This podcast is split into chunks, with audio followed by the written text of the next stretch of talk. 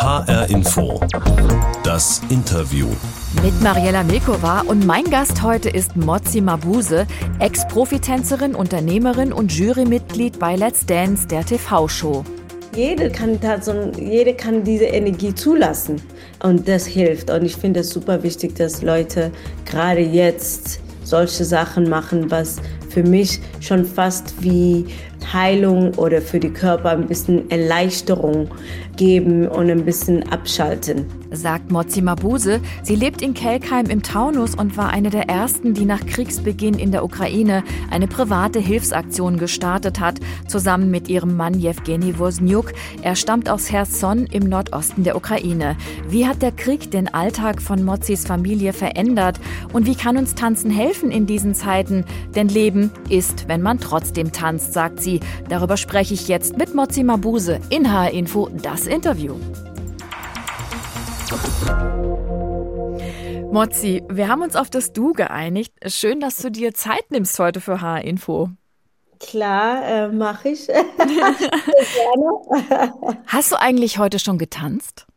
Äh, heute nicht. Heute gerade nicht. Aber das läuft immer Musik bei mir, fast jede freie Minute. Aber äh, jetzt gerade habe ich noch nicht getanzt. Es ist ja auch früh, das muss man ja auch sagen. Irgendwie habe ich mal gelesen, dass du mit deinem Mann, Jewgeni Wozniuk, der ist ja auch Profitänzer, mhm. eigentlich, wenn du morgens aufstehst, direkt ein kleines Tänzchen äh, machst. Stimmt also gar nicht. Also wir machen das ab und zu. Ähm, es gehört schon zu unserem Familienleben, da ein, ein Tanz zu tanzen. Äh, oder ja, oder jetzt äh, gehört noch andere Mitglieder in der Familie, mhm. die tanzen. Auf alle Fälle gehört das in unsere Alltagritual sozusagen. Was geht denn in deinem Körper ab beim Tanzen? Wie würdest du das beschreiben? Ja, das ist Musik, ne? Also Musik ist absolut eine tolle, tolle Energie. Und wenn du dann diese Energie von der Musik aufnehmen können und in deine Körper vertanzen oder weiter ähm, bearbeiten in deinen Körper, in deine Seele, dann ist es ein, ein, ein Gefühl von ähm, ja, Verbindung zu sich selbst. Mhm. Wenn du das in einen einzigen Satz packen müsstest, wie würde der lauten? Tanzen ist für mich Freiheit. Ich habe noch einen Satz für dich. Jeder kann tanzen, auch Männer, weil Punkt Punkt Punkt. Weil wir sind da, das ist instinktiv in uns. Also jeder Einzelne von uns. Du hast es ja im letzten Jahr beim Unternehmerintag in Frankfurt, da warst du, geschafft, mhm. sogar auch den hessischen Wirtschaftsminister Tarek Al-Wazir dazu zu bringen, sich zu bewegen. Da ging es um Cha-Cha-Cha, weißt du das noch? Ja, ja, also da ist ja keine so riesen Tabu über Tanzen. Ne? Das ist halt immer, man hat ja immer diese Bilder, so sieht ein Mann, so sieht eine Frau. Also unsere soziale Umgebung, unsere, ähm, wie wir alle aufgewachsen sind. Und wenn man sich ein bisschen davon löst und sagt, ich bin einfach ein Mensch, der sich bewegt und genießt Musik und muss kein Held sein, dann kann jede, äh, jede kann diese Energie zulassen. Das einzige No-Go beim Tanzen ist? Das einzige No-Go beim Tanzen ist für mich darüber nachdenken, wie man aussieht. Okay. Tanzt du denn, wenn du sowieso schon gut drauf bist oder auch wenn es dir nicht so gut geht? Ja, besser, wenn es mir gut geht. Aber ähm, ich, ich sag mal so, ich tanze so, dass es mir dann besser geht. Also das heißt, wenn ich schlecht drauf bin, tanze ich und dann geht es mir besser. Jetzt sind wir ja gerade in schwierigen Zeiten. Erst zwei Jahre Pandemie yeah. und dann der Krieg in der Ukraine. Fällt es dir da schwer, sowas wie Freude oder Spaß zu empfinden am Tanzen, auch loslassen zu können? Eigentlich tanzen sind die Momente, wo man darüber nachdenkt, was los ist. Und die, das hilft. Und ich finde es super wichtig, dass Leute gerade jetzt solche Sachen machen, was für mich schon fast wie Heilung oder für die Körper ein bisschen Erleichterung geben und ein bisschen abschalten. Natürlich, da ist ein Druck, aber man spürt es, wir spüren alle diesen Druck. Und man muss äh, diszipliniert genug sein, um zu sagen, ich kümmere mich jetzt um mich jetzt gerade und das ist super wichtig. Du hast ja auch eine eigene Tanzschule in Kelkheim im Taunus, wo du auch wohnst. Spürst du das so ein bisschen, dass die Leute da gerade Skrupel haben, tanzen zu gehen, sich so ein bisschen zurückhalten, weil so das Gefühl da ist, nicht weit von uns sterben gerade Menschen? Also ich spüre, dass die Leute sind erleichtert, dass wir weitermachen. Das spüre ich, dass die Leute einfach einen Ort haben, wo die mal ein bisschen ausatmen können. Aber es ist jetzt nicht leicht, ne? Es ist diese Leichtigkeit, was man hat, wenn man sagt, oh komm, ich gehe jetzt tanzen oder was weiß ich. Die, die, die ist jetzt nicht da, aber seit zwei, drei Jahren. Aber wir machen halt weiter. Gerade läuft ja auch die neue Staffel von Let's Dance mhm. bei RTL, wo Profis mhm. mit Promis zusammentanzen um den Titel Dancing Star. Du sitzt ja damit in der Jury. Die Staffel hat Ende Februar begonnen, kurz mhm. vor Kriegsbeginn in der Ukraine. Habt ihr da auch drüber diskutiert, ob ihr mit der Show einfach so weitermachen können? Das ist ja so eine Glitzer-Unterhaltungsshow. Nee, haben wir nicht, weil wir haben auch in der Corona weitergemacht und wir machen weiter, weil es muss Platz sein, wo die Menschen ein bisschen erholen können, wo die Menschen mal ein bisschen das Gute spüren, das gute Laune und wir wissen, was los ist. Aber wir können nicht andauernd 24 Stunden diese schrecklichen Bilder anschauen, weil ähm, wir müssen halt auch irgendwie positive Energie rausholen. Also die Message, die du da so hast, ist so nach dem Motto, äh, Leben in diesen Zeiten ist, wenn man trotzdem tanzt. Auf alle Fälle. Mein Motto ist auch, wir müssen auf uns selbst achten. Ich glaube, äh, wenn wir da viel besser wären, dann hätten wir auch ein bisschen äh, mehr Empathie mit anderen und vieles auf dieser Welt wird nicht sein, wie es ist, weil man ein bisschen besser eine Verbindung zu sich selbst hat und erkennt, dass wir alle eins sind und dass wir alle, alle gehen durch verschiedene Momente, wo wir eigentlich uns gegenseitig unterstützen können.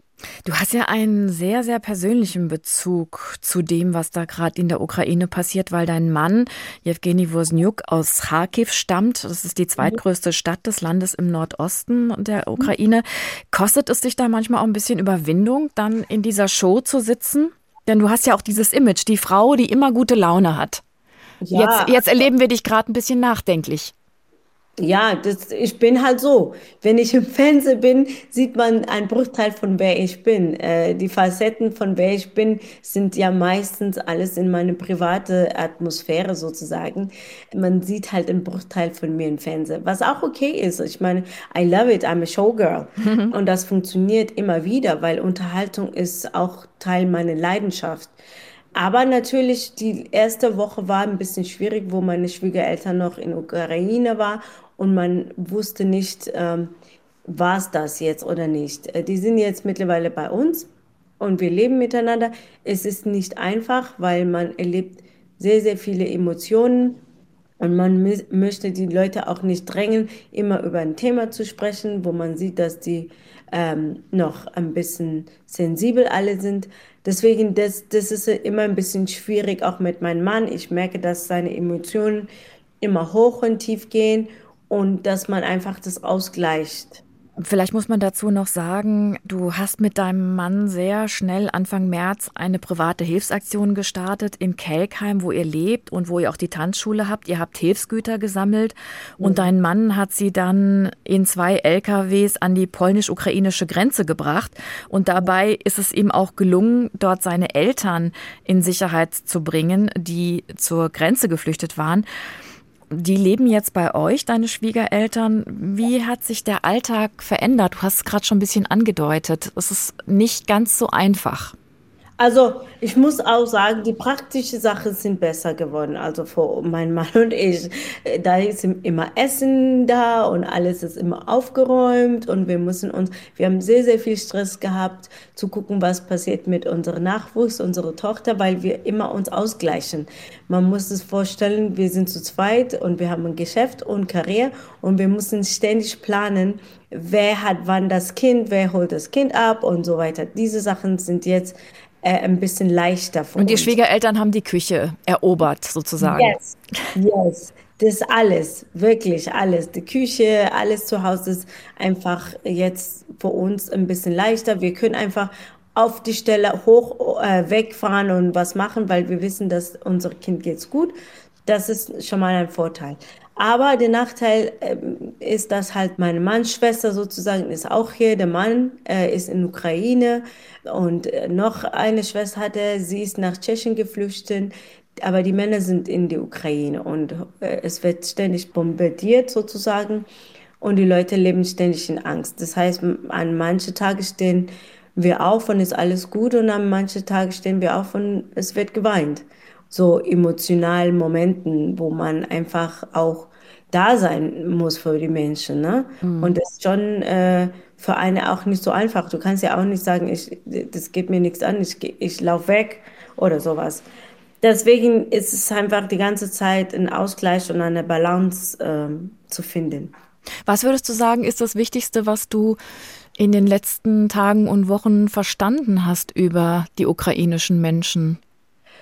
Puh, also es ist nicht einfach, weil die Leute, so wie wir alle, glaube ich, ähm, hatten erstmal Schock.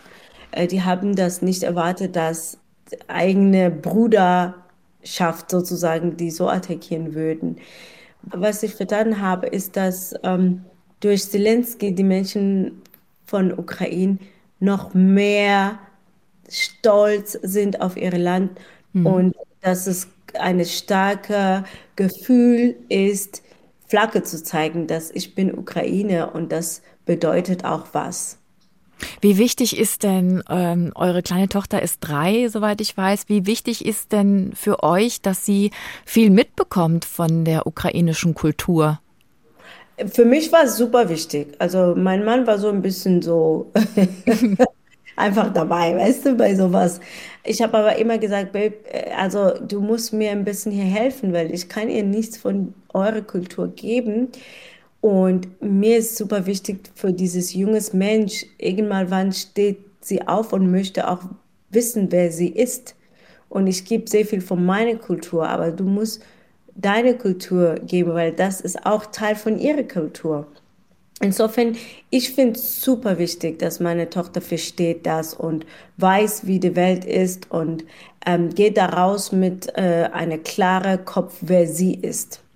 Mozi Mabuse in H-Info das Interview. Ex-Profitänzerin, zweifache deutsche Meisterin, Jurymitglied in der Tanzshow Let's Dance bei RTL und übrigens auch in der britischen Version. Da sitzt du auch in der Jury Strictly Come Dancing bei der BBC. Außerdem bist du Unternehmerin, hast eine eigene Tanzschule, wo du auch selbst unterrichtest. Mozi, wir sind die Sendung mit der Box. Die habe ich hier neben mir. Die kommt immer irgendwie vor und da tun wir immer was für jeden Gast rein. Und da wir jetzt übers Internet verbunden sind heute, habe ich dir etwas reingetan, was du hören kannst. Und ich würde jetzt mal die Box öffnen und dich bitten, gut hinzuhören. Okay? Mhm. Gut. Oh. joanne, hip kai khal, la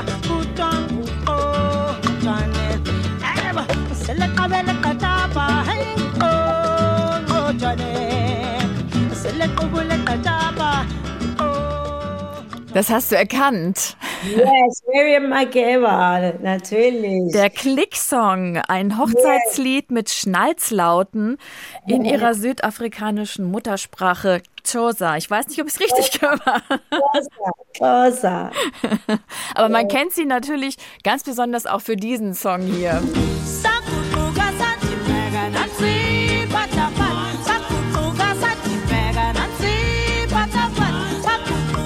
Pata Pata von der südafrikanischen Sängerin Miriam Makeba. Die hat man auch liebevoll Mama Afrika genannt. Vor kurzem wäre sie 90 geworden. Im Jahr 2008 ist sie ja gestorben. Und sie war nicht nur Musikerin, sondern hat sich gegen die Apartheid-Politik in Südafrika eingesetzt und viel für Menschenrechte und auch gegen AIDS gekämpft. Ist sie so eine Art Vorbild für dich? Du stammst ja auch aus Südafrika. Ja, also ich durfte sie sogar mal live sehen. Äh, da war wow. sie, ja, ich habe sie live gesehen, performen. Ja, also die war ein Vorbild. Es gab sehr viele Vorbilder in Südafrika vor uns, aber sie ist später ein Vorbild äh, geworden. Also man ist natürlich erstmal von dem Erfolg äh, von Menschen immer begeistert und sagt, oh, und dieses Lied und so weiter. Aber später hat man ein bisschen mehr recherchiert, später hat man ein bisschen mehr gehört, was sie gesagt hat. Und da ist sie ein Vorbild geworden. Du bist in einem kleinen Dorf in Südafrika geboren, 1981, und mhm. dann in der Hauptstadt Pretoria aufgewachsen. Da hat dein Vater eine eigene Kanzlei als mhm. Anwalt gehabt. Und mhm. eigentlich solltest du die ja mal übernehmen. Das war der Plan. Ja. Und du hast ja auch mal angefangen, Jura zu studieren. Wann hast du denn gewusst, nee, das ist es nicht. Ich will eigentlich tanzen. Äh, also ich habe ja immer getanzt. Ne? Tanzen war immer der Hauptthema. Und ich habe halt für mich jetzt, von meiner Sicht, äh, Jura nebenher studiert, um einfach meine Eltern happy zu machen, dass die mich in Ruhe lässt. und wenn ich nach Deutschland kam und wir haben ein Jahr getanzt und da habe ich mich äh, entschieden, das wird mein Beruf. Aber das war auch nur ganz kurz. Ich wollte einfach absolut alles geben für Tanzen und dann äh, Jura studieren, um einfach dieses Kapitel mit Eltern abzuschließen. Ne? Wie haben deine Eltern reagiert? Ja, also glücklich ist was anderes, ne? Aber die, ich war halt äh, in Deutschland und die waren in Südafrika und das war ein kurze, knappe Telefon. Deswegen konnte ich auch nicht so richtig ihre Emotionen so bekommen. Und bei uns in Afrika ist es halt so, du sprichst mit deiner Mama und sie leitet das weiter an, an Papa. Und wenn er was, was zu sagen hat, leitet er sie zu der Mama zurück und das kommt an dich ran. Und da war alles gut. Es ist nichts passiert. Die haben es bestimmt ausdiskutiert. Der hat bestimmt gesagt, äh, gib ihr mal eine Chance. Und dann hat sie meine Rücken sozusagen nicht gerettet. Du warst ja sehr, sehr jung, als du nach Deutschland gegangen bist, um professionell zu tanzen. 18, 19 muss so, so ungefähr ja. gewesen sein. Ne? Das muss ja. doch ein ziemlicher Kulturschock gewesen sein. Wie hast du das erlebt? Also ich habe einfach Glück gehabt, dass ich in diese Tanzwelt direkt reingeschlüpft bin und in diese Dancing Bubble und nur fokussiert auf äh, meine ja, Erfolg, meine Tanzen. Insofern war ich ein bisschen geschützter sozusagen von der komplett wahrnehmen, was los ist. Ähm, es war halt emotional ein bisschen schwierig, weil ich bin natürlich äh, ein Mensch, der sehr gerne genießt das Leben und fühlt und spürt. Und in Deutschland ist man ein bisschen konservativ und emotional auch ähm, konservativ. Und deswegen, das sind zwei Welten, die einfach aufeinander zusammengekommen sind. Ne? Wenn du jetzt mal auf deine neue Heimat Hessen guckst, was fehlt dir hier am meisten, wenn du an Südafrika denkst? Also das Wetter brauchen wir nicht zu diskutieren drüber. ja, Wetter Nummer eins. Nummer zwei halt, äh, wie gesagt, dieses Leben ist wie es Leben. Weißt du, life is as it is.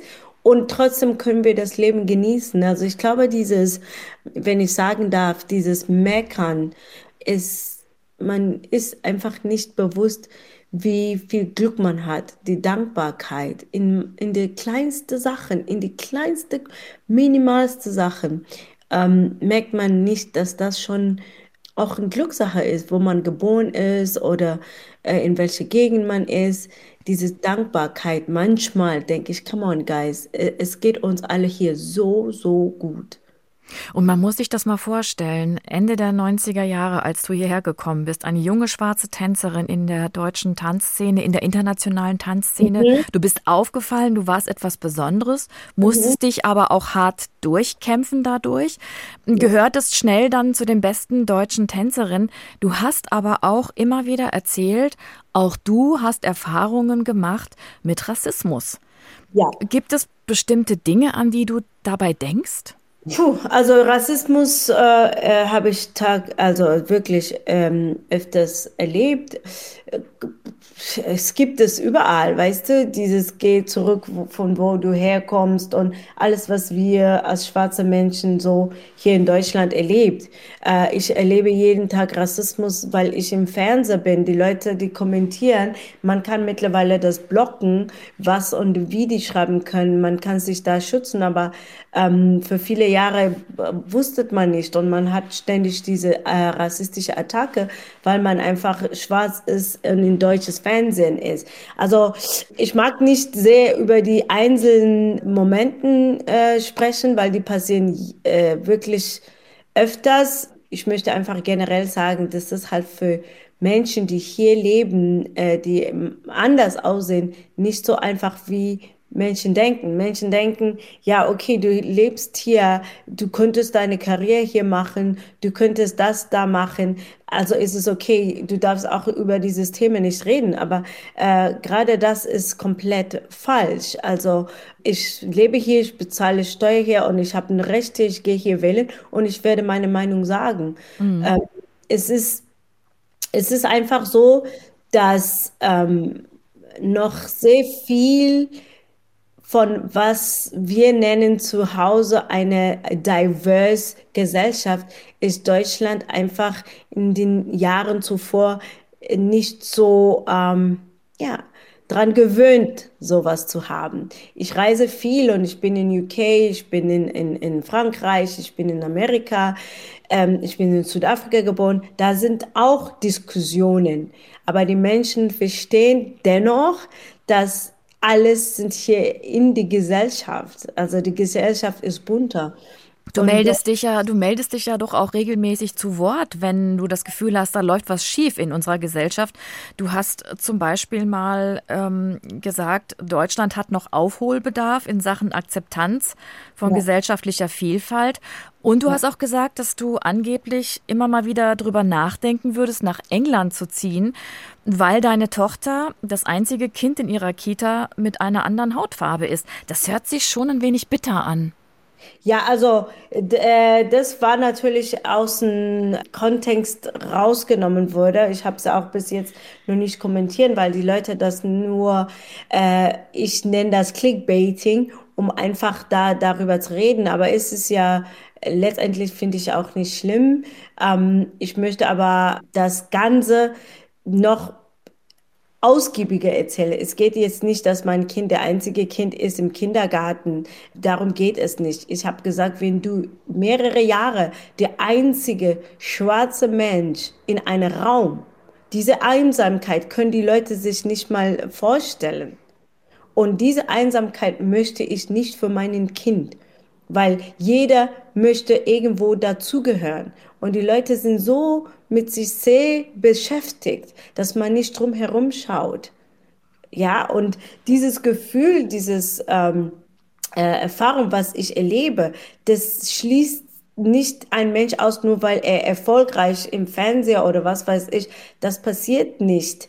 Das ist das Realität. Und da als Mutter überlege ich, was ist okay für mein Kind und was ist nicht okay für mein Kind. Du bist ja, du bist ja auch auf der anderen Seite für viele ein, ein Role Model. Also du kannst ja auch gerade durch deine Bekanntheit äh, Dinge anstoßen, dass sich was zum Besseren verändert.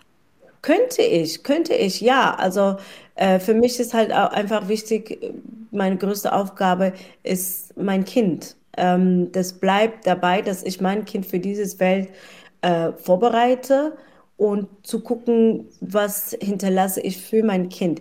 Die Gesellschaft, ich glaube, die Gesellschaft wird sich entwickeln. Das kann man gar nicht stoppen. So viel wie viele möchten das machen, wird das nicht stoppen. Und wenn ich finde wichtig, was zu sagen, sage ich. Aber es gibt Menschen, die man zuhören müssen. Und ich möchte nicht, dass meine Stimme lauter sein wird wie die Leute, die man zuhören müssen.